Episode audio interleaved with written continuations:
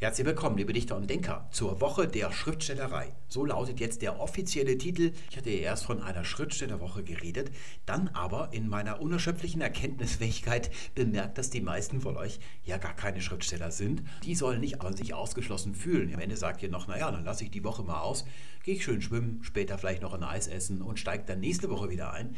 Nein, nein, das wäre leichtfertig. Es ist ja auch nächstes Jahr noch Sommer, könnt ihr immer noch schwimmen gehen. Wir wollen uns nämlich mit genau denselben Sachen beschäftigen, also so Sprache im weitesten Sinne, wie sonst auch, aber diesmal aus einem anderen Blickwinkel, nämlich nicht dem von Stilistik und Grammatik. Da können wir uns mal fragen, was ist eigentlich Grammatik? Das sind irgendwie Regeln, also eine Konvention, wie man richtig spricht, damit der andere, der zuhört, einen versteht. Aber wo kommt das her? Eigentlich kommt es vom Erzählen und nicht nur vom Erzählen, es ist Erzählen, es ist die Logik des Erzählens, das ist das, was wir Grammatik nennen. Dann bis ins letzte Detail ausformuliert. So können wir eigentlich Grammatik auch definieren. Und wir können all die Sachen, mit denen wir sonst uns so beschäftigen, auch unter dem Blickwinkel des Erzählens betrachten und das wollen wir machen. Wir haben ein paar Sachen dabei, die wir kennen, ein paar neue Blickwinkel werden dabei sein. Es gibt nämlich einige Sachen, die wir nur aus diesem Blickwinkel überhaupt sehen können und damit werden wir uns beschäftigen. Unser erstes Thema heute lautet Perspektive. Perspektive ist mit Abstand das wichtigste Element des Erzählens. Man kann sogar sagen, das Erzählen oder die Erzählung steht und fällt mit der Perspektive. Es gibt zwei Möglichkeiten, sie zu Fall zu bringen, die Erzählung. Und das erste ist, dass die Perspektive entzogen wird, also dass die eliminiert wird. Und die zweite ist, das kommt gerade im Roman häufig vor, dass irgendwas nicht stimmt mit der Perspektive. Und dann kommt die Erzählung auch zu Fall. Ich möchte euch mal zeigen, wie wichtig die Perspektive ist für das Erzählen. Ich habe für euch zwei Tweets, die sind aus Anlass von Schlag den Rab gesendet worden. Das ist ja so eine Sendung, die so episch sich bis in den Morgen zieht. Und da tweetet man recht gerne, wenn die Kandidaten sich irgendwie blöd anstellen oder so. Und dann kann man irgendwas Tolles drüber tweeten. Und da war die Sendung schon sehr weit fortgeschritten. Es gab so ein Bauklötzchenspiel, da war so ein Turm aus Klötzchen ausgebaut und die beiden Kandidaten mussten einen Stein nach dem anderen rausziehen und das war auch schon weit fortgeschritten. Da waren die Hälfte der Steine schon rausgezogen, der Turm, der wankte schon, aber er fiel nicht. Es war also eine sehr spannende Situation und das haben zwei junge Damen zum Ausdruck gebracht, wie spannend sie das fanden bei Twitter. Aber was sie getwittert haben, unterscheidet sich drastisch voneinander. Fangen wir mal mit dem ersten an. Die erste hat Folgendes getwittert. Wie spannend ist das denn bitte? Mit dem Sturmbirnenführer bitte. Das ist von sehr häufig bei humorlosen und sehr fordernden Menschen wird das gerne benutzt. Aber wir sehen, obwohl die Dame, ich habe da nachgeguckt, so vom Bild her war sie auf jeden Fall schon über 20 kann sie sich dennoch nur in Floskeln ausdrücken. Sie kann nicht wirklich eigene Empfindungen frei artikulieren. Ich habe mir dann noch angeguckt, was sie sonst noch alles so getweetet hat, so die letzten 10, 20 Tweets und da war das überall das Gleiche. Also nichts, was man irgendwie beachten würde. Ne? Das läuft so einem weg, das möchte man gar nicht lesen. Und jetzt haben wir eine zweite junge Dame und die ist jünger gewesen. Ich schätze die so vom Bild her auf 15 etwa. Und sie hat zum Ausdruck gebracht, dass das jetzt ganz spannend ist, gerade die Sendung, durch folgenden Tweet. Ich muss aufs Klo, aber ich gehe nicht. Simpler könnte es gar nicht sein, sehr profan. Aber es ist, liegen Welten zwischen diesen beiden Ausdrucksweisen. Hier haben wir eine richtige Perspektive wir haben eine Erzählung in zwei Sätzen und das sind kurze und sehr banale Sätze und dennoch schafft es die junge Dame, hier eine Erzählung in Gang zu bringen. Man kann sich vorstellen, wie die da sitzt, auf dem Sofa zum Beispiel oder am Bett liegt und aufs Klo muss, aber sie kann sich nicht vom Bauklotzturm lösen. Und das bringt sie damit zum Ausdruck. Sie schafft also ein richtiges Setting, eine richtige Handlung. Fast alles, was wir sprachlich von uns geben, ist Erzählung. Selbst eine Wettertabelle, so mit Temperaturen in einer Tabelle aufgelistet, ist eine Erzählung, auch ein Einkaufszettel.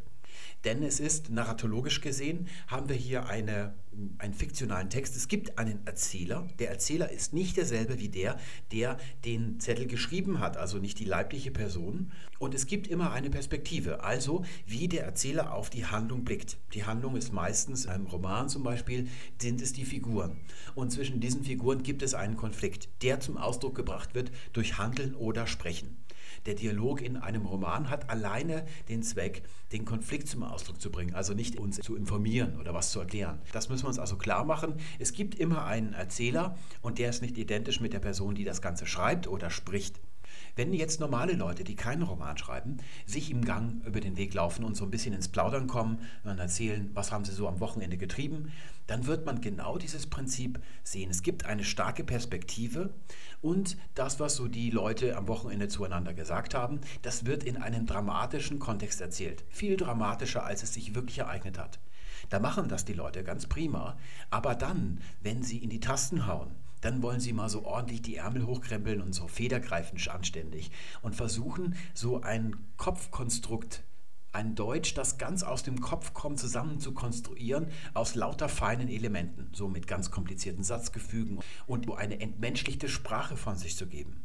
Wenn Sie zum Beispiel einen Brief ans Finanzamt schreiben oder eine Seminararbeit, gerade die Studenten in den ersten Semestern, die versuchen noch so ein bisschen nachzuahmen, wie das funktioniert und die sind in der Gefahr, dass sie das so ein bisschen übertreiben. Oder zum Beispiel, ihr schreibt gerne eine Terror-E-Mail an eure Mitarbeiter in der Abteilung, also so eine Memo, wo ihr zweimal am Tag die Leute darüber informiert, was ihr alles Tolles geschafft habt, was ihr euch vorgenommen habt für den nächsten Tag und so weiter. Und die Leute müssen das dann alles lesen. Das sind eigentlich alles Erzählungen und genau, obwohl es Erzählungen Meinungen sind, versuchen die Leute, die Perspektive zu eliminieren, um möglichst klug zu klingen. Also die Sätze so richtig auszufallen, wie man sich das so als Bildungsbürger so vorstellt. Das Problem ist, dass man es dann nicht gerne liest. Denn beim Finanzamt kommt es ja nicht darauf an, dass euch die Leute dort für besonders klug halten. Ganz im Gegenteil, ihr wollt ja erreichen, dass sie euch als Mensch wahrnehmen. Und dann ist es viel besser, eine persönliche Perspektive einzunehmen, also so ein bisschen zu versuchen, wie man einen Roman erzählt. So würde ich, also das mache ich auch, wenn ich dem Finanzamt schreibe, dann schreibe ich auch mit so einer richtigen Erzählstimme, die ich mir vorher ausgedacht habe. Und das hat ganz enormen Erfolg, das kann ich euch sagen. Wenn ihr zum Beispiel mit dem Fräulein von der Telekom telefoniert und wollt irgendwie, wurde euch was zu viel abgebucht, 10 Euro, dann wollt ihr die wieder zurückhaben. Und ihr erzählt das aus einer persönlichen Perspektive heraus und sie nimmt euch als Mensch wahr, dann wird sie dem viel eher stattgeben, als wenn ihr so möglichst klug klingt und dann auch auf sie herabblickt, weil ihr ja euch dann in der Erzählstimme erhebt. Das ist also ganz komisch, dass die Leute das machen und ich rate davon ab. Damit erreicht man eigentlich genau das, was man nicht erreichen will. Also man scheitert eigentlich erzählerisch. Die Frage ist jetzt natürlich, wie macht man das? Also wie formuliert man so einen Text so, dass es eine Erzählstimme gibt? Naja, da werde ich gleich für euch einen ganz, ganz sinnlichen Workaround bereitstellen, wo ihr sehen könnt, wie das wirklich funktioniert. Es geht nämlich ganz leicht, denn Perspektive, das habe ich gerade erzählt, wenn man sich auf dem Gang trifft und sich was erzählt, da gelingt es einem ja auch. Das bereitet also normalen Menschen eigentlich kein Problem, eine Perspektive einzunehmen. Und da könnt ihr dann gleich sehen, wie man das wirklich macht, vorsätzlich, also wie man so eine Erzählstimme mit einer Perspektive schaffen kann. Dieser Workaround ist auch ganz, ganz narrensicher für elaborierte Perspektive, wie sie zum Beispiel in einem Roman durchgesetzt wird. Hier sehen wir mal so einen Anfang von einem Roman. Das ist also der erste Satz und der lautet, als sie dachte, sogar der Regen wird mir fehlen, musste Marvi Heller über sich selbst lachen. Ein typischer Unterhaltungsroman, also kein besonders guter Roman. Und da sehen wir gleich im ersten Satz, das ist ein Perspektivfehler, was wir hier haben. Wir haben eine Erzählstimme und die Frage ist, kann die Erzählstimme in diese Marvi hineinblicken? Also kann sie die Gedanken lesen? Das kann sie. Im ganzen Roman macht sie das. Was zum Beispiel diese Marvi alles empfindet und wie sie auf Sachen reagiert, die kann also in den Kopf rein. Das ist so eine Konvention beim Erzählen von richtigen Geschichten, dass der Erzähler meistens doch recht weit reingehen kann. Sogar so weit, dass wir es erlebte Rede nennen. Das ist, werde ich mal an anderer Stelle erklären, was es damit auf sich hat. Da passieren auch vielen, gerade Unterhaltungsautoren, enorme Fehler, dass sie nicht richtig kapieren, was eigentlich erlebte Rede ist. Und hier sehen wir, dass dann die Figur, das, was sie denkt, naja, das kann die Erzählstimme irgendwie sehen. Und zwar ist der Gedanke wirklich in der ersten Person. Obwohl die Geschichte von einer anderen Perspektive, von einem Erzähler, der nicht diese Marvi ist, es ist ja nicht die Ich-Perspektive, erzählt wird. Und jetzt gibt es hier einen, ja, hat derjenige gedacht, es muss ja dann erste Person sein, weil das ja die Marvi selber denkt. Das ist der Inhalt ihres Gedankens. Aber irgendwas stimmt nicht. Das hat er dann wohl schon gespürt. Und das versucht er dann zu lösen, indem er das Ganze, hier ist es kursiv gesetzt, aber ich kenne es auch, dass solche Gedanken dann in Gänsefüßchen gesetzt werden oder in einfache, weil es wird ja nicht so laut gedacht, man kann nicht so laut denken, wie man gerne spricht. Da wird dann ein einfaches Gänsefüßchen genommen, wird es dann kursiv gesetzt. Das hat man früher nicht so oft gesehen. Es gab Schriftsteller, die dann oben angerufen haben beim Lektorat und gesagt haben, was soll der Mist? Äh, das werden wir schön bleiben lassen.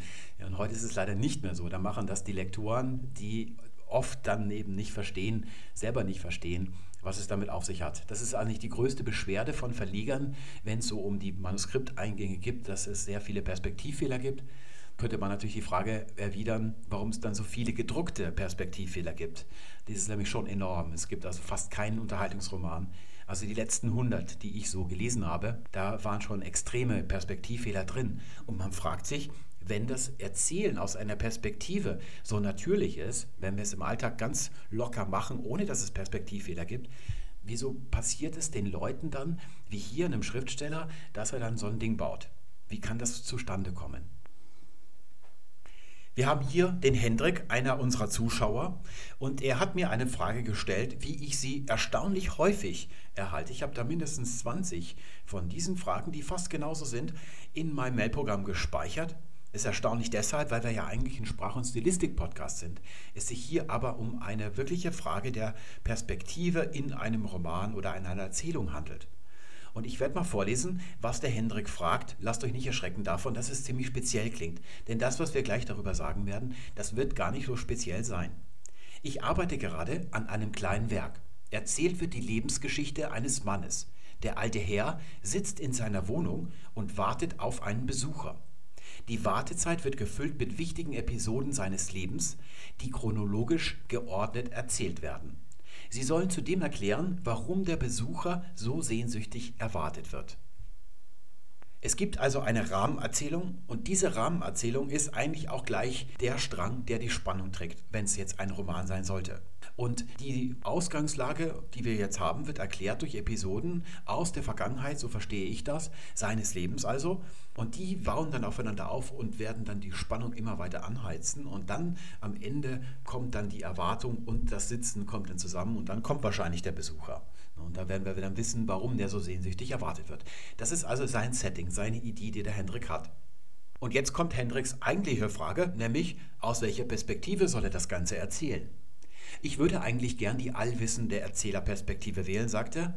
Sie gibt mir die Möglichkeit, auch Dinge zu erklären, die außerhalb des Erfahrungshorizonts der Hauptperson liegen. Ja, wenn man aus der Ich-Perspektive erzählt, dann kann man natürlich nur das erzählen, wo man selber dabei gewesen ist. Was im Nebenraum passiert, das kann man nicht erzählen. Das ist dann das Problem. Und eine allwissende Erzählerperspektive, die kann auch das sehen, was im Nebenraum sich ereignet und mal wechseln zwischen diesem Raum und dem Nebenraum.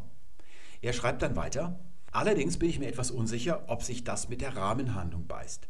Dann wäre es vielleicht sinnvoller, auf die Perspektive der Hauptperson einzuschränken, was mir bedauerlicherweise einige Elemente nehmen würde. Das ist also Hendricks Problem und das kann man nachvollziehen. Denn auf der einen Seite möchte er aus dem Vollen schöpfen und auch ein paar tolle Sachen erzählen, wo dieser Typ, der alte Mann, der da im Stuhl sitzt in seiner Wohnung und auf jemanden wartet, wo der gar nicht dabei gewesen ist, aber auf der anderen Seite ist natürlich das Setting schon so, dass es sich eigentlich ja aufdrängt, hier eine Ich-Perspektive zu nehmen. Dass der Mann selber da sitzt, nicht nur stumm da sitzt und es gibt einen Erzähler, der in der Weltgeschichte rumschlawenzelt, sondern dass der alte Mann selber der Erzähler ist, also den Leuten aus der Ich-Perspektive erzählt. Das ist also Hendricks Problem und es ist ein handfestes Problem, weil es sich eine schwierige Aufgabe gestellt hat. Das darf ich schon mal dazu sagen. Die eigentliche Schwierigkeit besteht gar nicht so sehr in der Perspektive übrigens, sondern in der Spannung. Was wir hier haben, ist nämlich eine Suspense-Spannung. Ich werde später mal erklären, was das ist. Und Suspense-Spannung ist immer prädestiniert zu scheitern. Das ist also eine ganz riskante Sache. Das muss man mal dazu sagen. Jetzt weiß der Hendrik natürlich, dass er diese Frage ganz alleine entscheiden muss. Und zwar nicht erst ganz am Ende, sondern er muss eigentlich auch, wie man im Fußball sagt, alle Wege selbst gehen. Deswegen können wir ihm eigentlich nicht wirklich hier mit Rat und Tat zur Seite stehen. Das weiß der Hendrik. Nun ist die Frage, warum hat er es dann hier hingeschrieben? Ist ganz einfach. Wenn man sich sowas vornimmt und man erörtert für sich selbst oder man ergründet die Möglichkeiten, dann hat man die so im Kopf und dann ist es, gerade wenn man denkerisch veranlagt ist, der Hendrik ist so, also wenn man das nicht so aus dem Gefühl heraus macht, sondern wenn man so abwägt auch, ganz gut, wenn man das mal rausschreibt, also artikuliert und dann ist es draußen aus dem Kopf. Das sollte man normalerweise ja nicht machen als Schriftsteller, dass man das, was eigentlich der Inhalt des Romans sein sollte, irgendwie nach außen hin bespricht, also in einem Forum oder mit der Mutter. Denn darin liegt ja gerade die Schriftstellerei, dass man nur ein einziges Ventil hat. Und das ist eben das Manuskript. Aber hier geht es um was anderes. Es ist eben so eine eher kopflastige Frage, die sich auftut. Und da ist es ganz gut, wenn man sie sich wegschreibt. Also irgendwo im Forum, hier bei uns in der Facebook-Gruppe, da hat das reingeschrieben. Dann schreibt man es rein. Und dadurch, dass man schreibt, hat man es von sich. Und dann kann der Hendrik, wahrscheinlich hat er längst die Entscheidung, das ist nämlich gar nicht letzte Woche gewesen, sondern es ist schon ein paar Wochen her, dass er das gefragt hat. Das ist ganz gut, dass ich da gewartet habe. Er hat längst wahrscheinlich die Entscheidung gefasst, hoffe ich jedenfalls.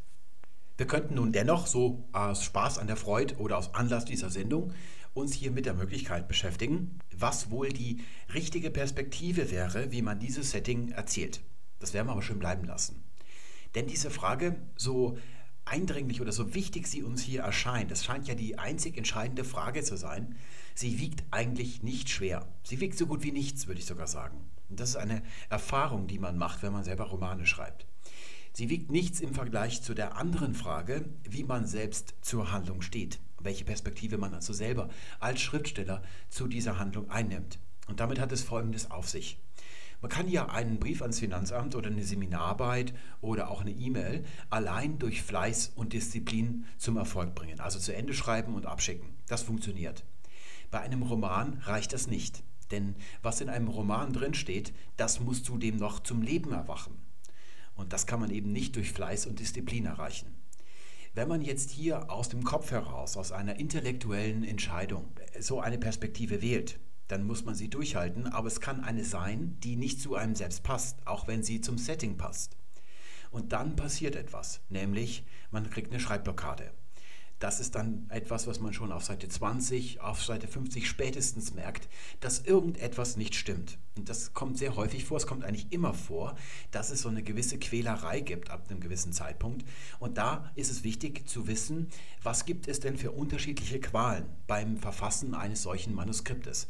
Da muss man darauf achten, was für Symptome vorliegen, weil die Symptome eventuell, wie hier, wenn man dann eine Perspektive gewählt hat, die zwar vom äußerlichen Denken her die richtige ist, aber eben nicht zu einem selber passt, wie man die genau unterscheiden kann von anderen Qualen, die normal sind beim Schreiben.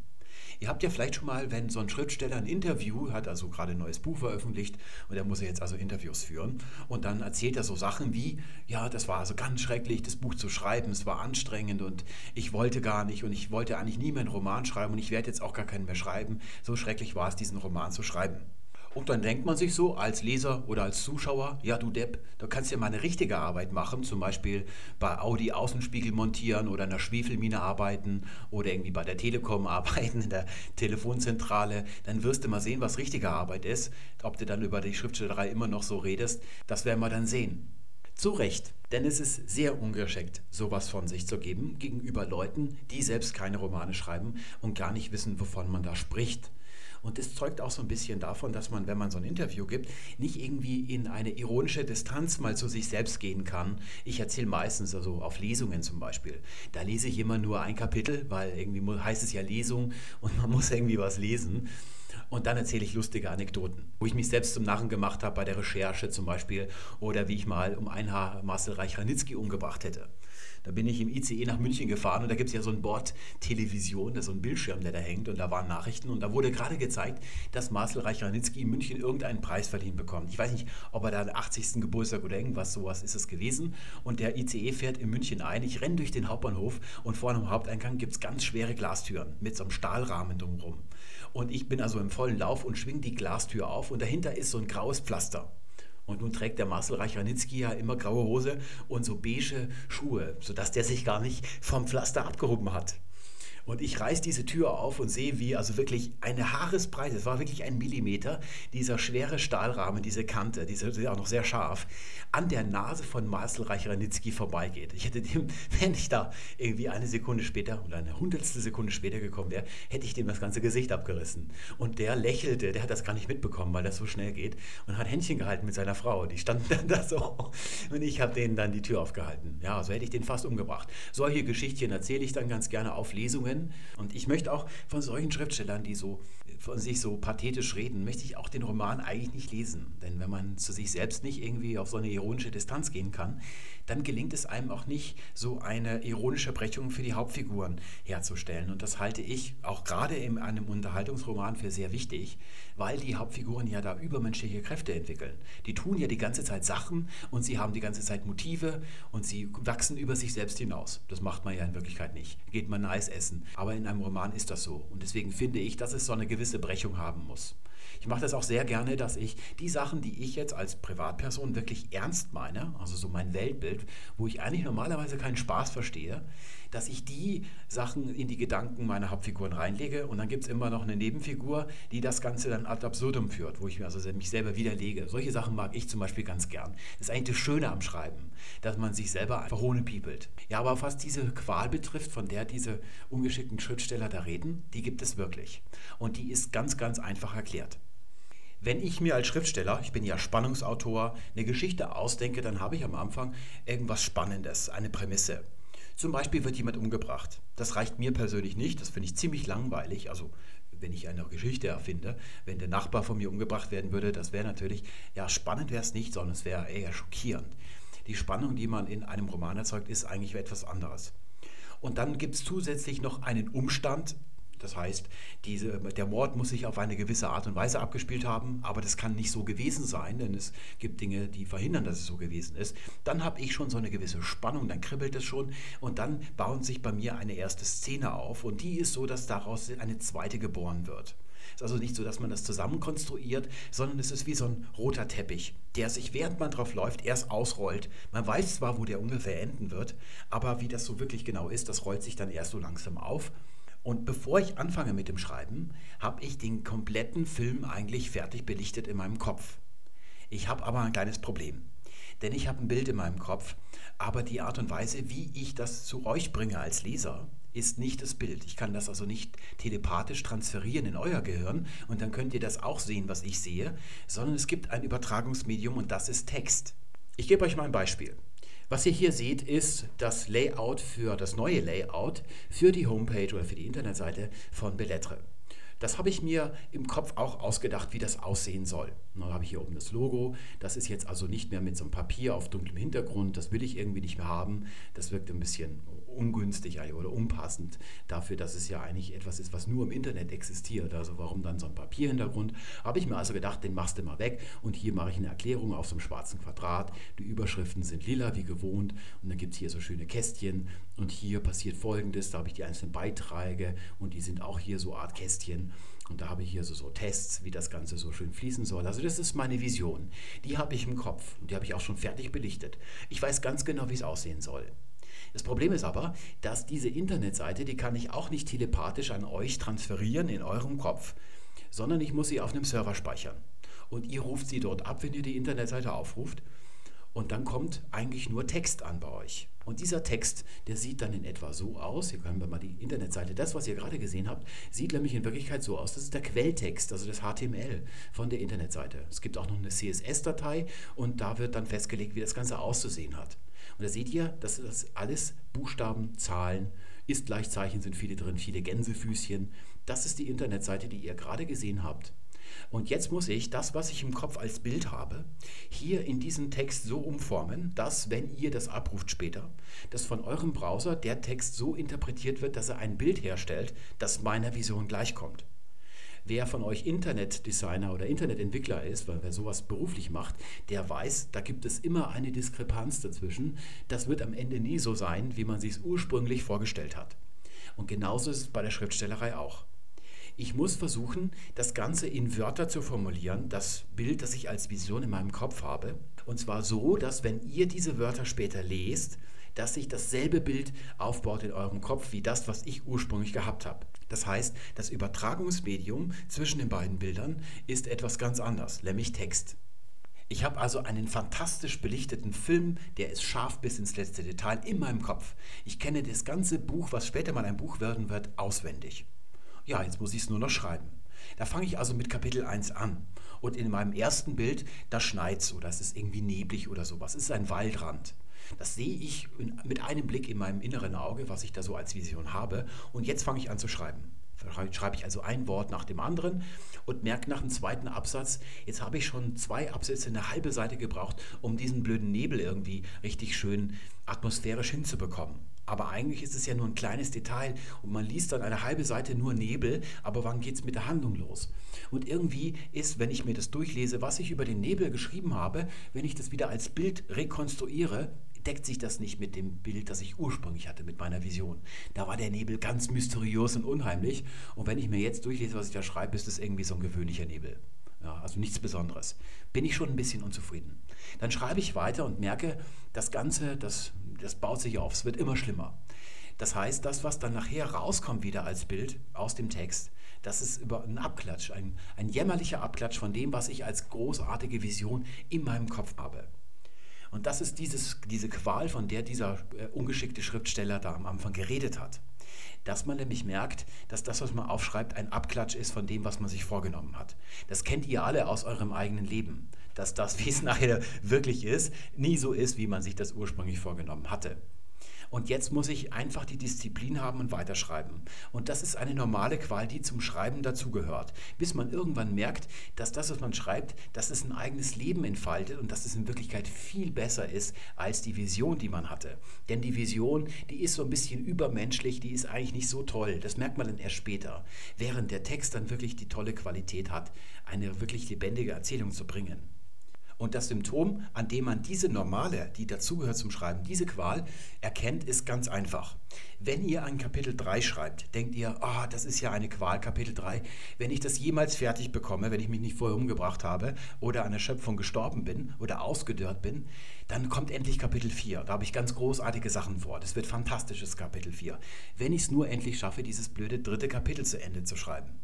Das schaffe ich dann irgendwann und dann fange ich mit Kapitel 4 an und dann geht der Spaß von vorne los.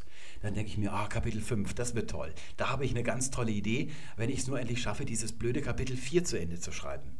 Sodass man zwar eine ständige Qual hat, aber man hat eine Perspektive, man freut sich auf die Zukunft, man weiß, was man als nächstes tun will. Wenn es so ist, dann ist alles in Ordnung, dann weiterschreiben.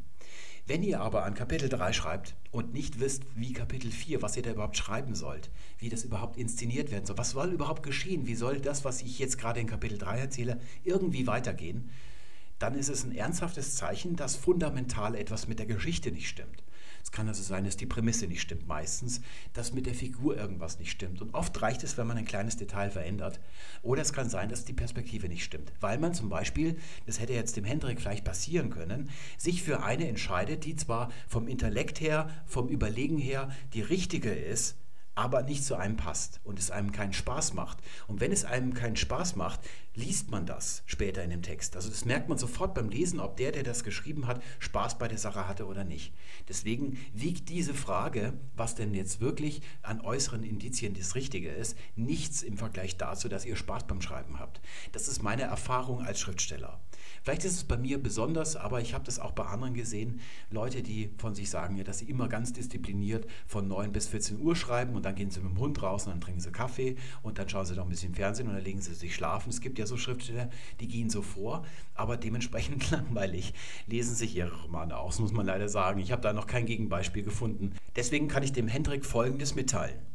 Wenn er sich jetzt für eine Perspektive entscheidet, weil die ihm irgendwie mehr liegt, also die reizt ihn mehr, ja, dann muss er losschreiben. Denn spätestens nach 30 Seiten merkt er, ob das Ganze nicht, nicht gut ist oder nicht. Es kann natürlich sein, dass nicht nur der Perspektive, sondern vielleicht auch an der Prämisse nochmal was geändert werden muss. Aber er spürt, ah, ich komme nicht mehr weiter.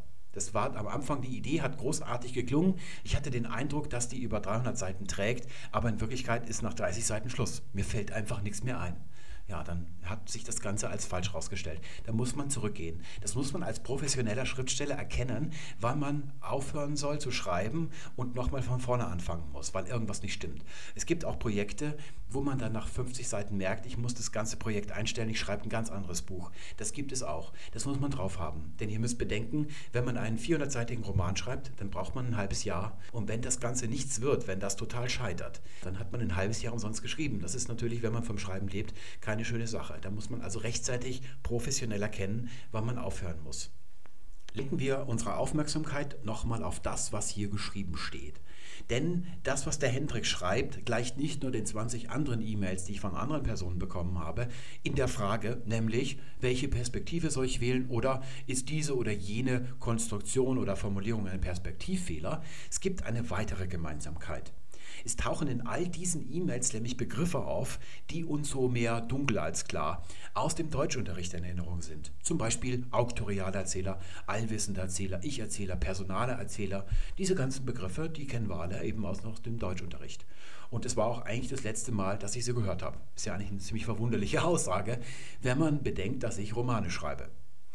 Wer hat sich denn diese Ausdrücke ausgedacht? Waren das Schriftsteller? Nö. Die haben ja was anderes zu tun, als über das, was sie selber tun, sich Begriffe auszudenken. Das hätte auch keinen Sinn, weil sie ja mit niemandem darüber reden, was sie tun. Sie schreiben ja so vor sich hin. Die kommen alle aus der Literaturwissenschaft. So ein Literaturwissenschaftler, der weiß ganz viel über Literatur, sogar viel mehr als ich der weiß zum Beispiel, wer was geschrieben hat. Und die Sachen hat er alle gelesen. Von Goethe hat er alles gelesen. Der weiß, wann Goethe geboren worden ist, in welche Epoche er gelebt hat, die ganzen Umstände, die dazu geführt haben, dass Goethe am Anfang das geschrieben hat und später hat er jenes geschrieben. Wie die Werke aufgebaut sind, welche Stilmittel drin sind oder wo es schon andere Werke gibt, die ein ähnliches Thema haben, wie beim Faust zum Beispiel. Die wissen also ganz viele Sachen, von denen ich eigentlich keine Ahnung habe. Sogar Buchkritiker, also Rezensenten, wenn die ein Buch von mir rezensieren, dann entdecke ich da oft Zusammenhänge, die waren mir gar nicht klar. Es ist mir zum Beispiel mal passiert, dass mir jemand unterstellt hat, dass ich eine ganz gekonnte Anspielung auf einen Schriftsteller, den Namen habe ich inzwischen vergessen, ein englischer Name war das, das war ganz kunstvoll gemacht, dass ich da so Anspielungen etwas aufgegriffen habe. Das musste ich dann lesen über ein Buch, das ich selber geschrieben hatte. Und dann musste ich mal aber erstmal bei Wikipedia nachschauen, diesen Namen eintippen, wer das überhaupt ist. Und zu allem Übel war das auch noch ein ganz berühmter britischer Schriftsteller. Deswegen ist auch meine Anspielung so gut gelungen, weil ich noch nie von dem Typen und das, was er gemacht hat, gehört hatte. Die wissen also eine ganze Menge solche Leute, die sich mit Literatur beschäftigen, aber eine Sache wissen sie nicht, wie man einen Roman schreibt. Davon haben sie nicht die blasseste Ahnung. Wenn sie das nämlich wüssten, dann würden sie nicht Literaturwissenschaftler werden. Denn niemand, der Geschichten erzählen kann, wird Verleger, Lektor oder Literaturwissenschaftler oder Buchkritiker. Das ist gar keine Wertung, das ist ein ehrenwerter Beruf Literaturwissenschaftler und ich könnte das nicht. Ich wäre ein schlechter Literaturwissenschaftler, muss ich ehrlich zugeben. Aber es ist nun mal so, dass einem das Schreiben gegeben sein muss. Und das ist nicht meine persönliche Ansicht, sondern die einhellige Ansicht aller Menschen, die in der Verlagsbranche arbeiten. Wenn man aber Literaturwissenschaftler werden will, kann man theoretisch allein mit Fleiß und Disziplin und einer gewissen Grundintelligenz das Abitur machen, Germanistik studieren und einen Magister- oder Masterabschluss machen. Und dann ist man Literaturwissenschaftler. Vielleicht noch kein guter, da gehört schon noch ein bisschen mehr dazu, aber man kann das eigentlich schaffen. Bei der Schriftstellerei ist das nicht so. Man kann entweder, wenn es einem nicht gegeben ist, dann kann man tausend Bücher drüber lesen und tausend Romane schreiben und es wird einem nie gelingen, einen guten zu schreiben. Und wenn es einem gegeben ist, dann braucht man nicht, man kann irgendein Buch drüber lesen und das ist so ein bisschen wie bei einem Schmetterling, dass der, wenn er geschlüpft ist, dann breitet der seine Flügel aus, die trocknen, entfalten sich und dann kann der fliegen aber der braucht keine Bücher lesen, wie man die entfaltet, wenn er keine Flügel hat. Das geht dann eben nicht, das ist das Problem. Und sie haben es alle probiert. Alle Verleger, Lektoren und Literaturwissenschaftler haben probiert, einen Roman zu schreiben und sie sind daran gescheitert. Und das, was für sie spricht, ist, dass sie das erkannt haben. Es gibt auch Leute, die das also jahrelang machen, ohne das zu bemerken, dass sie eigentlich nicht schreiben können. Was aber auch kein Problem ist. Ich spiele zum Beispiel leidenschaftlich gerne schlecht Klavier ich könnte zum Beispiel nie ein Solopianist werden. Also das würde mir die Welt wirklich übel nehmen. Aber das ändert ja nichts daran, dass ich für mich selber gerne spiele. Also auch mein Papa oder Freundin, die hören auch gerne zu. Also da reicht es noch. Also es klingt nicht schrecklich. Aber ich kann halt eben keine Konzerte geben. Da würde man keinen Eintritt bezahlen wollen. Das habe ich eben kapiert. Aber das ändert ja nichts daran, dass es ein schönes Hobby ist. Man kann das schon gerne machen. Aber wenn man veröffentlichen will, ja, dann muss es einem gegeben sein. Und da ist eben die Quote sehr, sehr, sehr, sehr, sehr, sehr gering. Und es bedeutet, dass diese Begriffe hier für einen Schriftsteller völlig untauglich sind, weil sie, egal wie viele präzise oder Unterausdrücke oder differenzierende Ausdrücke und Zusatzbeschreibungen sich ein Literaturwissenschaftler ausdenkt, es reicht in der Genauigkeit, in der Auflösung nicht für einen Schriftsteller, der sich die Perspektive für einen Roman schaffen will. Hier mein Gleichnis. Das ist die Einstellungsmöglichkeit in meinem Betriebssystem welche Farben soll die Balken haben und die ganzen Rahmen, was es da alles so gibt. Und Da kann ich jetzt hier, wenn ich es eilig habe und schnell zufriedenzustellen bin, eine von den vorgefertigten Farben, die mir Microsoft mit seinem grandiosen Farbgeschmack schon mal vorkonfiguriert hat, einfach draufklicken. Das ist in etwa so, als würde ich jetzt sagen, ach, ich nehme den auktorialen Erzähler oder einen Ich-Erzähler. Das sind recht grobe Einteilungsmöglichkeiten und auf die Schnelle mag das also funktionieren, aber für einen Schriftsteller reicht das natürlich nicht. Wenn man das macht, wenn man sich also sagt, ja, auktorialer Erzähler, das nehme ich mal, das ist eine hervorragende Voraussetzung dafür, dass dann später die Perspektive scheitert oder dass man massig Perspektivfehler macht. Wenn man nämlich nur so einen Begriff hat, dann muss man auch ergründen oder nachschlagen, was die Literaturwissenschaft darunter versteht. Und dann ist eigentlich ja, Tor und Tür offen für Perspektivfehler, weil das Ganze dann über den Intellekt läuft und da kann man sich immer vertun. Aber in der im Alltag, wenn wir uns was erzählen, dann erzählen wir auch mit einer guten Perspektive und vertun uns nie. Da haben wir nie Perspektivfehler drin. Das heißt, das Ganze läuft anscheinend nicht wirklich über den Intellekt, sondern natürlich, deswegen heißt es Perspektive, über unsere Augen. Also wenn mir das alles nicht passt, dann muss ich hier unten den Farbmixer einblenden. Da habe ich also hier ein Schema, das ist nicht RGB, sondern es ist so HSL. Also ich habe einen Farbton, den kann ich wählen, das ist eine Dimension. Die zweite Dimension ist die Sättigung, also tiefrot oder blassrot. Und da kann ich auch noch die Helligkeit von schwarz, mittelrot und hellrot und knalligrot, kann ich also hier auswählen, eine Farbe und kann diese Regler stufenlos erstellen. In der Praxis natürlich nicht, aber theoretisch. Das ist das, was man als Schriftsteller braucht, wenn man eine Perspektive entwickelt. Und das ist auch das, was ihr machen solltet, wenn ihr als Privatmann, als Nicht-Schriftsteller eine Perspektive fürs Finanzamt entwickelt. So eine Anschmiegeperspektive fürs Finanzamt, wo man eben persönlich sich selber als Mensch hinstellt. Hier seht ihr den Moment, bevor mir eine neue Geschichte einfällt. Ich habe jetzt schon im Kopf so eine Prämisse. Also zum Beispiel, wenn ich den Krimi schreibe, einen Mord. Aber ich möchte, sonst, damit das für mich irgendwie interessant wird, auch immer noch Umstände dazu haben, die das Ganze nebulös machen. Dass ich überhaupt daran interessiert bin, aufzudecken, warum dieser Mord stattgefunden hat. Denn der, der da tot da liegt, der ermordet worden ist, den kenne ich ja noch gar nicht. Deswegen ist mir völlig egal, warum der umgebracht worden ist. Oder mir ist sogar egal, dass er tot ist. Deswegen brauche ich gleich am Anfang Umstände, die das Ganze rätselhaft machen, die mich irgendwie interessieren, weswegen ich die Geschichte dann weiterlesen möchte.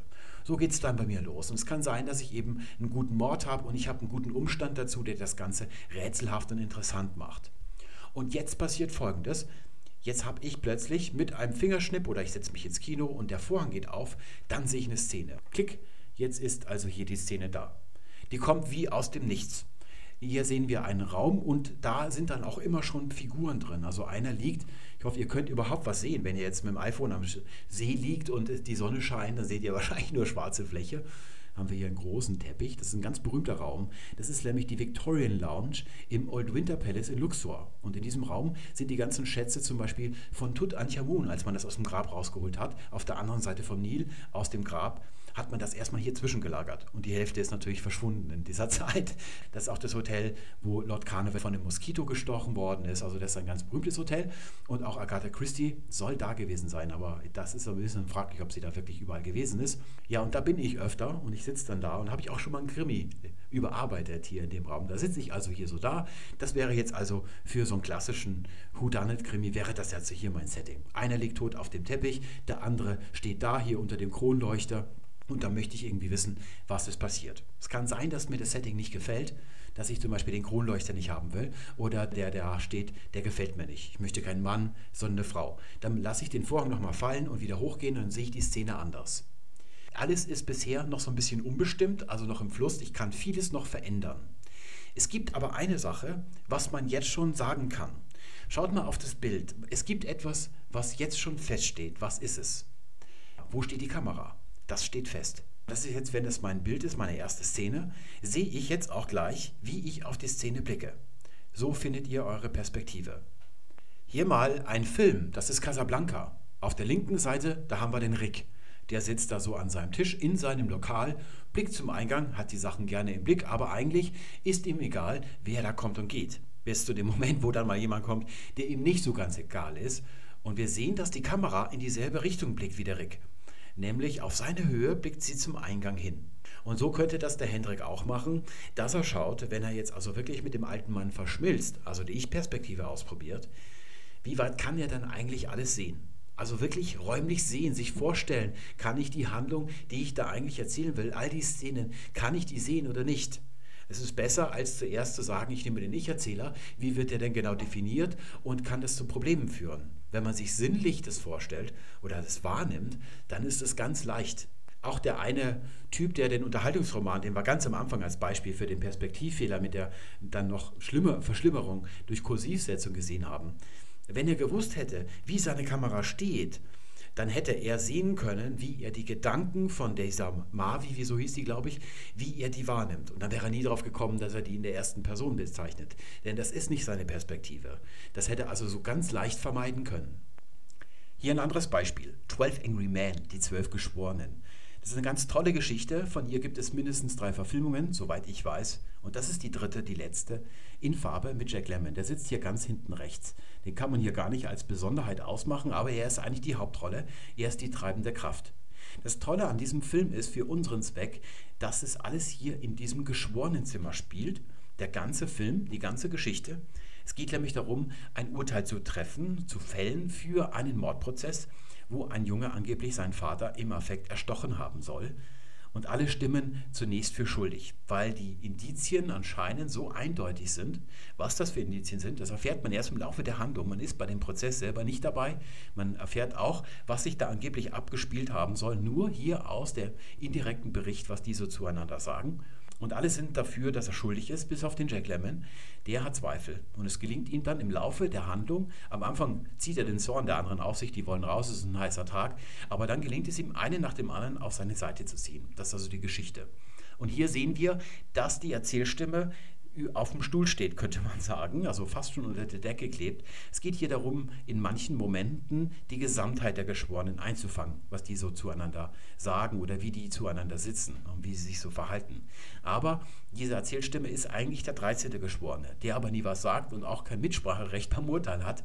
Aber er folgt zum Beispiel, wenn sich zwei ans Fenster da hinten stellen oder wenn die hinten aufs Klo gehen, die Tür links da, da ist eine Toilette dahinter und dann manchmal machen die eine Unterbrechung, dann lösen sich auf und machen so Smalltalk, reden über was anderes, über das Wetter und dann reden sie mal wieder über den Mordprozess und wie die Mehrheitsverschiebung sich da vollzieht. Da geht der Erzähler immer mit. Der kann also wählen, ob er mal an der Totalen draufblickt von oben oder ob er nahe an sie rangeht. Sich also wie auf so einer Stehparty zu ihnen einfach dazugesellt, so als stummer Gast. Und hier sehen wir auch gleich, wo die Grenze des Vergleichs mit einer Filmkamera liegt, zwischen einer literarischen Erzählstimme und einer filmischen.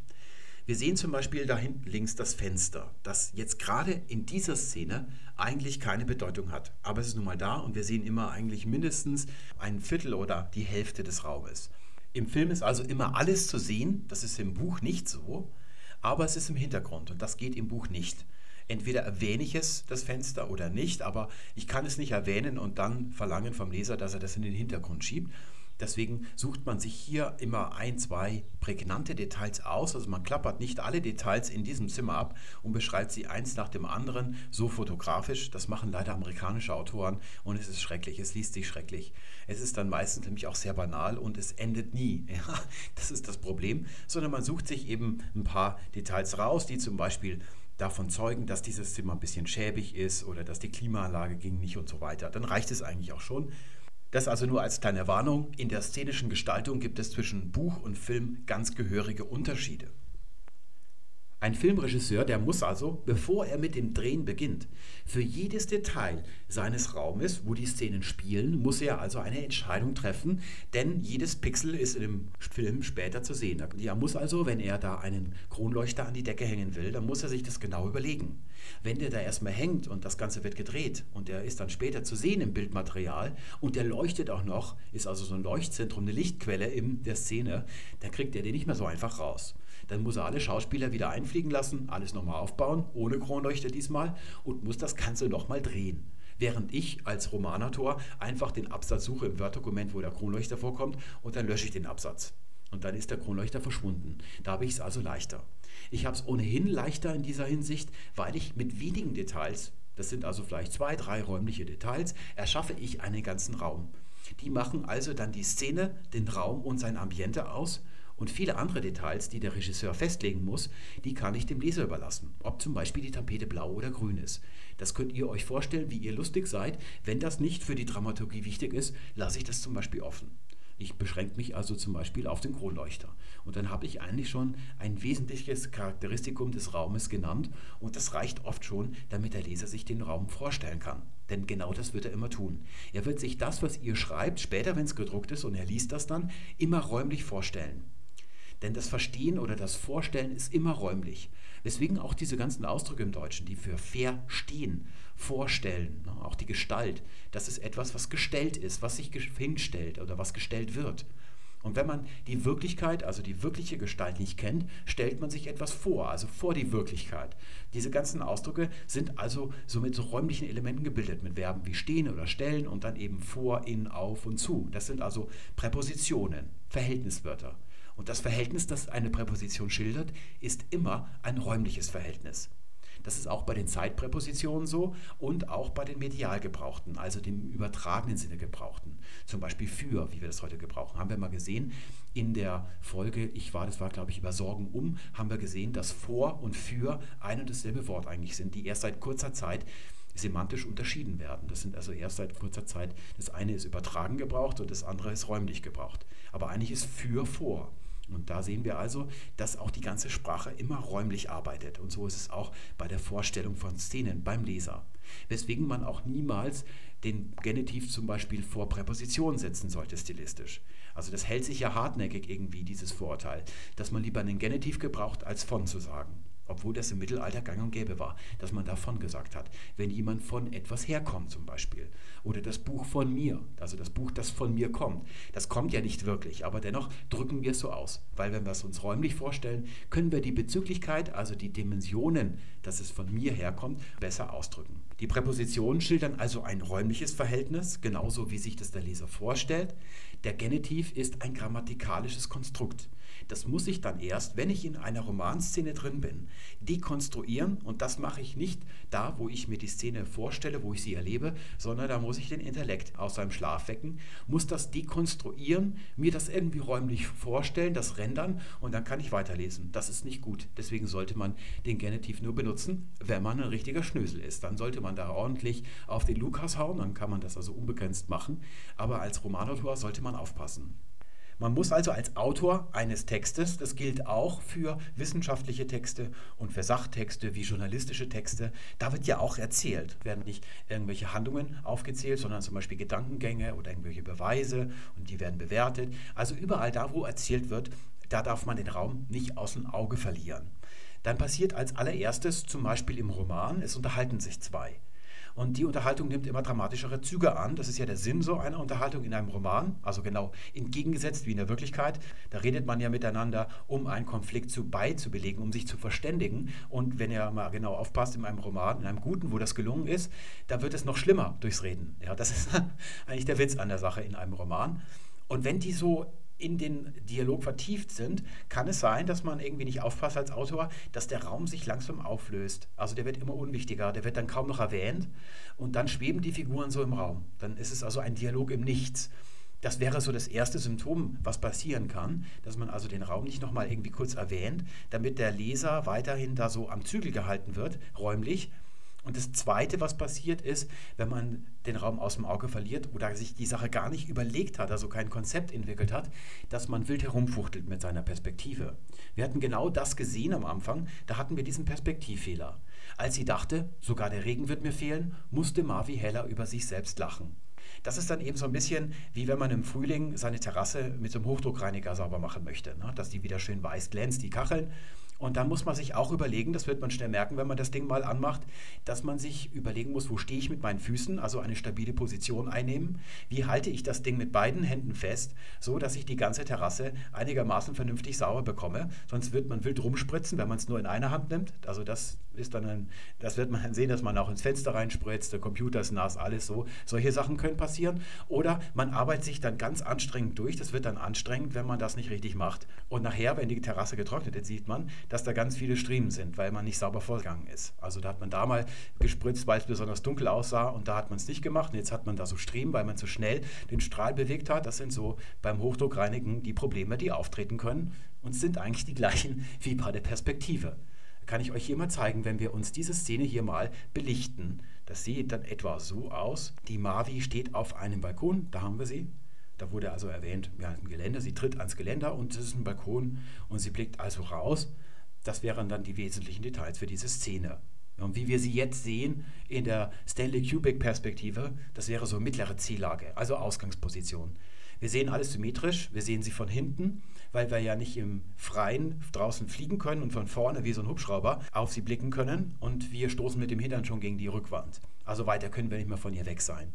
Und für eine Szene, die erste Szene, ist das schon ein sehr banales Plätzchen und es geht in der ersten Szene nur um Gedanken. Also es gibt keinen Raum, der wirklich, ja, wo man sagt, Space that matters. Es gibt keine Handlung, die irgendwie einen Ausschlag gibt oder interessant ist, sondern es geht nur darum, dass sie sich Gedanken macht, wie den, den wir gerade gelesen haben, der auch so ein bisschen banal ist. Das ist schon eine schlechte erste Szene. Wenn man nicht voll einsteigt, sinnlich und räumlich, für den Leser denkt er sich ja, das ist also schon nicht so, dass man sagt, das Buch muss ich mir unbedingt kaufen. Das machen eben schon viele Leute, dass sie sich mal so die ersten zwei Seiten durchlesen. Da kann man eigentlich schon alles sagen, wie das Buch sein wird. Man fängt jetzt aber nicht so an, wie das in der Frage vom Hendrik und den anderen E-Mails enthalten war, dass man hier von so einer Grundposition ausgehend mit dem Intellekt alle unendlichen Möglichkeiten im dreidimensionalen Raum auslotet und dann irgendwie bewertet und was als Bestes abschneidet, das macht man dann mit vollem Herzen. So funktioniert es eben meiner Meinung nach nicht, sondern man hat ja, wenn man sich eine Geschichte ausdenkt und die ersten Bilder kommen dann und die sind so stark, dass eine Geschichte daraus werden kann, dass man, das spürt man dann als Schriftsteller, ah, das will ich unbedingt erzählen, das ist toll, da ergibt sich Leben daraus, das ist das, was man spürt. Da braucht man ja einfach nur die Bilder, wie man die sieht, braucht man nur zu analysieren. Wo stehen da die Figuren? In welchem Raum stehen sie? Wo steht mein Erzähler? Kann der Erzähler sich auf die Figuren auch mal zubewegen, wie zum Beispiel hier, wo die Mavi auf einem Balkon, also in einem Nichts steht. Der Balkon ist nur Kulisse und der wirkt auch wie eine Kulisse. Das darf nicht passieren, sondern der sollte schon wert sein, da zu sein, der Raum. Der sollte einen Wert für sich haben einmal.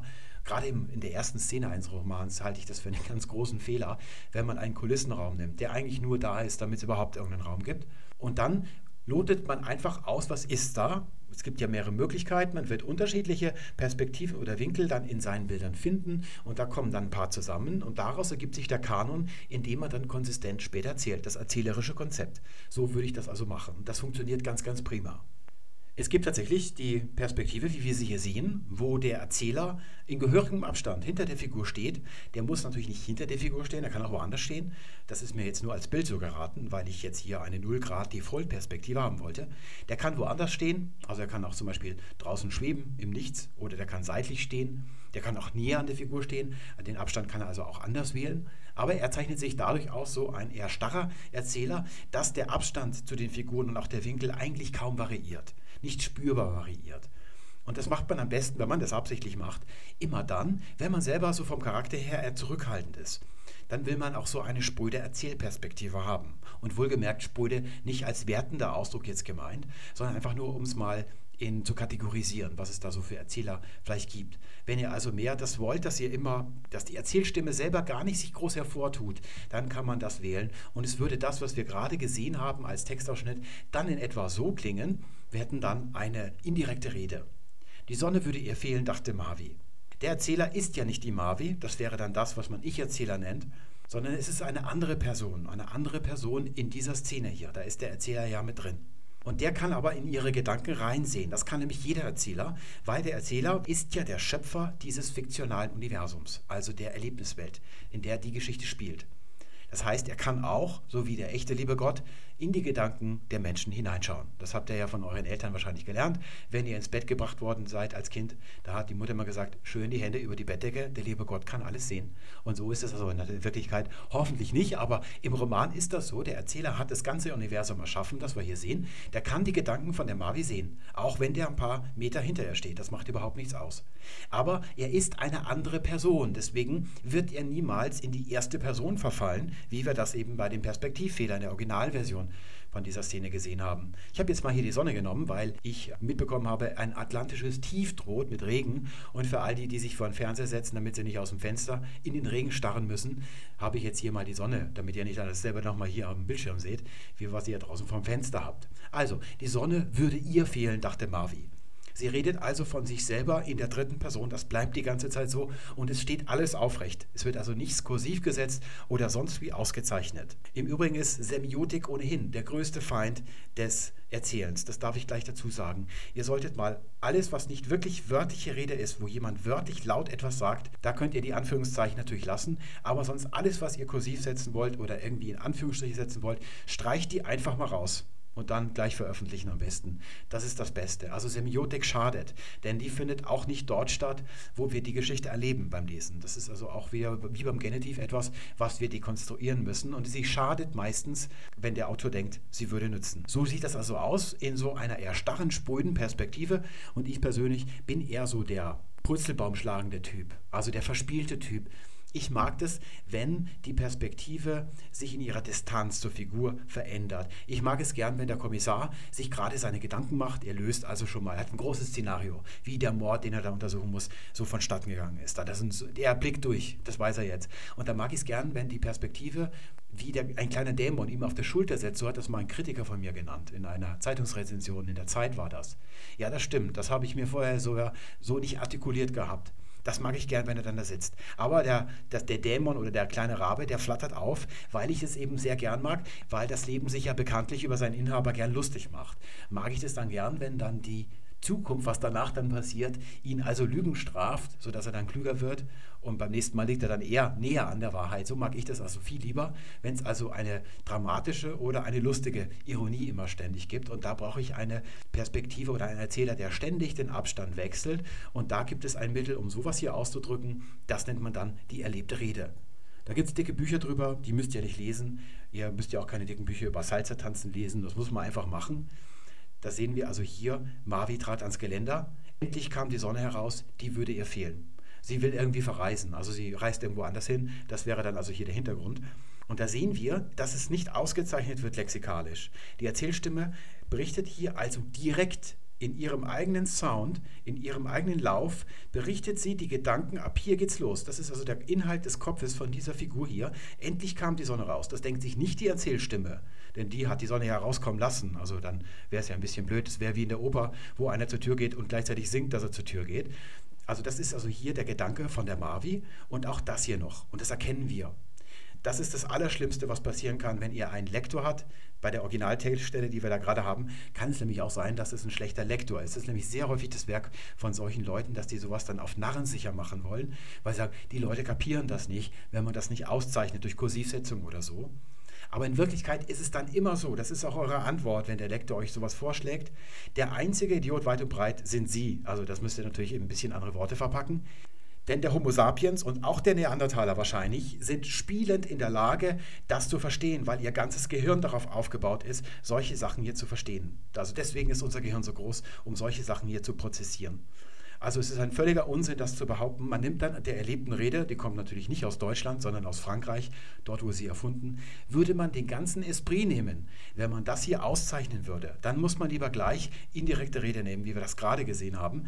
Dann sollte man nicht zur erlebten Rede greifen. Und die hat natürlich einen unheimlichen Flow, also einen richtigen Esprit weil sie ganz schnell geht. Also wir können hier spielend innerhalb von Sätzen, ohne dass irgendwas markiert wird, zwischen der Erzählstimme, das wäre der erste Satz, das denkt sie ja nicht selber, jetzt trete ich mal ins Geländer, sondern das sagt die Erzählstimme, erklärt uns das, weil wir das ja nicht sehen können. Das muss man selber ausmalen im Roman. Und dann kommt sofort der Gedanke, das ist dann erlebte Rede. Kommen wir zum Abschluss nochmal auf den Hendrik zu sprechen und sein Dilemma. Ich kann Ihnen keine Entscheidung geben für das Dilemma, aber ich kann ihm nochmal artikulieren, woraus die beiden Wege bestehen, die er zur Verfügung hat. Der erste wäre jetzt das, was ich mache, was ich gerade gezeigt habe. Eine Erzählstimme, die wie so ein Eudaimonium ist. So könnten wir es nennen. Ich möchte ja eben keine literaturwissenschaftlichen Ausdrücke gebrauchen. Wie ein kleines Engelchen oder ein kleines Teufelchen, das fliegen kann, so klein wie so ein Monchichi, fliegt das immer so über dem Nacken der Figuren mit und kann ganz nah hin, aber kann auch mal wegsummen. Und er kann auch in andere Gefilde wechseln, wo andere Menschen sind und dann die Perspektive eines anderen Menschen einnehmen. Das kann er also auch machen. Was ich möchte ist, dass das, was die Figuren tun, und daraus besteht das, was ich schreibe, ich möchte Unterhaltung schreiben, wo sich äußerlich was vollzieht. Aber das, was die Figuren tun, das machen sie immer aus einer Emotion heraus oder aus einer Überlegung. Die kann dumm sein, die kann töricht sein, die kann klug sein oder es kann aus Eifersucht geschehen, aus Rache oder weil sie sich was ganz Tolles überlegt hat, wie sie dann den Mord aufklären kann, bricht dann zum Beispiel eine Polizistin irgendwo ein bei jemandem, obwohl sie das gar nicht darf. Und da möchte ich, dass man aus dem inneren Antrieb heraus versteht, warum sie das machen muss, dass also nicht nur Äußerliches kausal ist für anderes Äußerliche. Und dabei soll es folgendermaßen sein, was innerlich ist, also was Empfindung ist oder Gedanke, soll innerlich bleiben und was äußerlich ist, was getan wird, soll äußerlich sein. Die Figuren werden also niemals einen inneren Monolog haben, sich also an den Bühnenrand stellen und erklären, warum sie das und das machen. Das muss man also indirekt mitbekommen. Also was indirekt ist oder was verborgen ist, sollte also verborgen bleiben, aber so, dass man es als Leser dennoch mitbekommt und versteht. Das wäre dann hier in so einer Perspektive möglich. Und ich habe gleichzeitig die Möglichkeit, auch zu wechseln, etwas zu zeigen, was ein Ich-Erzähler nicht erzählen kann, weil er nicht dabei gewesen ist. Das ist eigentlich der freieste Erzähler überhaupt, den man sich vorstellen kann. Und das andere wäre dann der Ich-Erzähler, wo der Erzähler mit der Hauptfigur, meistens ist die Hauptfigur eigentlich fast immer, verschmilzt. Daraus entsteht eine Beschränkung und man sollte den Ich-Erzähler nur dann wählen, wenn man diese Beschränkung als Stärke nutzen will. Erstens sollte dann also der Sound der Geschichte, das was erzählt wird, sehr subjektiv sein und das Subjektive sollte so originell oder erzählenswert sein, dass man diese Perspektive wählt. Und die Beschränkung, die sich daraus ergibt, dass er eben nicht sehen kann, was dort geschieht, wo er nicht ist, das sollte auch eine Stärke sein, dass man also absichtlich Sachen ausblendet, weil es eben so subjektiv ist. Dann sollte man den Ich-Erzähler wählen. Also nicht ihn wählen, obwohl er eine Schwäche hat, sondern weil er eine Schwäche hat. Dann ist man im Ich-Erzähler richtig. Die Wahl sollte nicht getroffen werden, weil man den Fokus auf eine Figur einengen will. In dem Fall beim Hendrik war es der alte Mann. Der sitzt da so in seinem Sessel und wartet auf irgendeinen Besucher. Das ist das, was er uns geschildert hat. Den Fokus kann man mit so einem Eudaimoniumserzähler, wie ich ihn da gerade vorgeführt habe, auch machen. Da kann man auch den Fokus drauf legen. Also es wäre jetzt kein Kriterium dafür, den Ich-Erzähler zu wählen, weil man den alten Mann in den Fokus setzen will und eigentlich alles aus dem, was er da tut, wo er so da sitzt, dass man daraus alles erzählen will. Das wäre also das, das Prisma, wo all die Strahlen, die Lichtstrahlen, die Erzählstrahlen, die Perspektivstrahlen zusammenlaufen. Das kann man mit dem E-Erzähler auch machen. Und dann gibt es noch einen weiteren Grund, naja, eigentlich ist es der gleiche, aber anders formuliert. Bei dem Setting vom Hendrik läuft eigentlich alles im alten Mann zusammen. Das spricht also nicht für einen Ich-Erzähler. Beim Ich-Erzähler geht alles aus dem Ich-Erzähler hervor. Das wäre also noch ein anderes Kriterium. Das ist eigentlich alles, was ich so zur Perspektive zu erzählen habe und wünsche euch frohes Schaffen. Danke fürs Zuschauen. Alles Gute, bis zum nächsten Mal. Tschüss.